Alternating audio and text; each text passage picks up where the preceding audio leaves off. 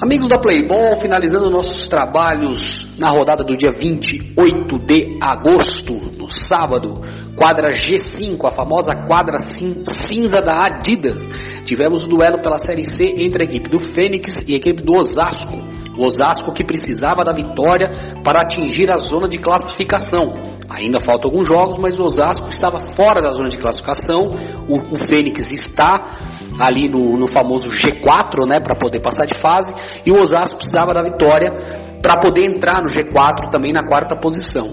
E o Osasco conseguiu fazer o seu, o seu intento, vencer um jogo muito difícil, foi um jogo aonde o primeiro tempo terminou 1 a 0 para o Osasco, mas o segundo tempo foi a mil pois a equipe do Fênix empatou logo no primeiro minuto, o Osasco abriu 2 a 1 aos 10 minutos, aos 17 tomou o empate de 2 a 2, aos 17 não, desculpa, aos 11 minutos tomou o empate 2 a 2, aos 13 o Osasco fez 3 a 2, depois o Osasco fez 4 a 2 e aos 20 minutos tomou 4 a 3. O jogo estava 4 a 3 para o Osasco, um jogo difícil. Os últimos 5 minutos foi de pressão do Fênix, onde a defesa do Osasco conseguiu segurar a pressão e garantir a vitória.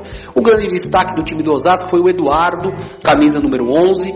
Ele fez dois gols no jogo, ele jogou muito bem, atacou criou, criou jogadas, um jogador de muita qualidade e que foi o comandante da equipe do Osasco nessa vitória importante que deixa a equipe do Osasco no G4 brigando pela vaga na fase dos mata-matas.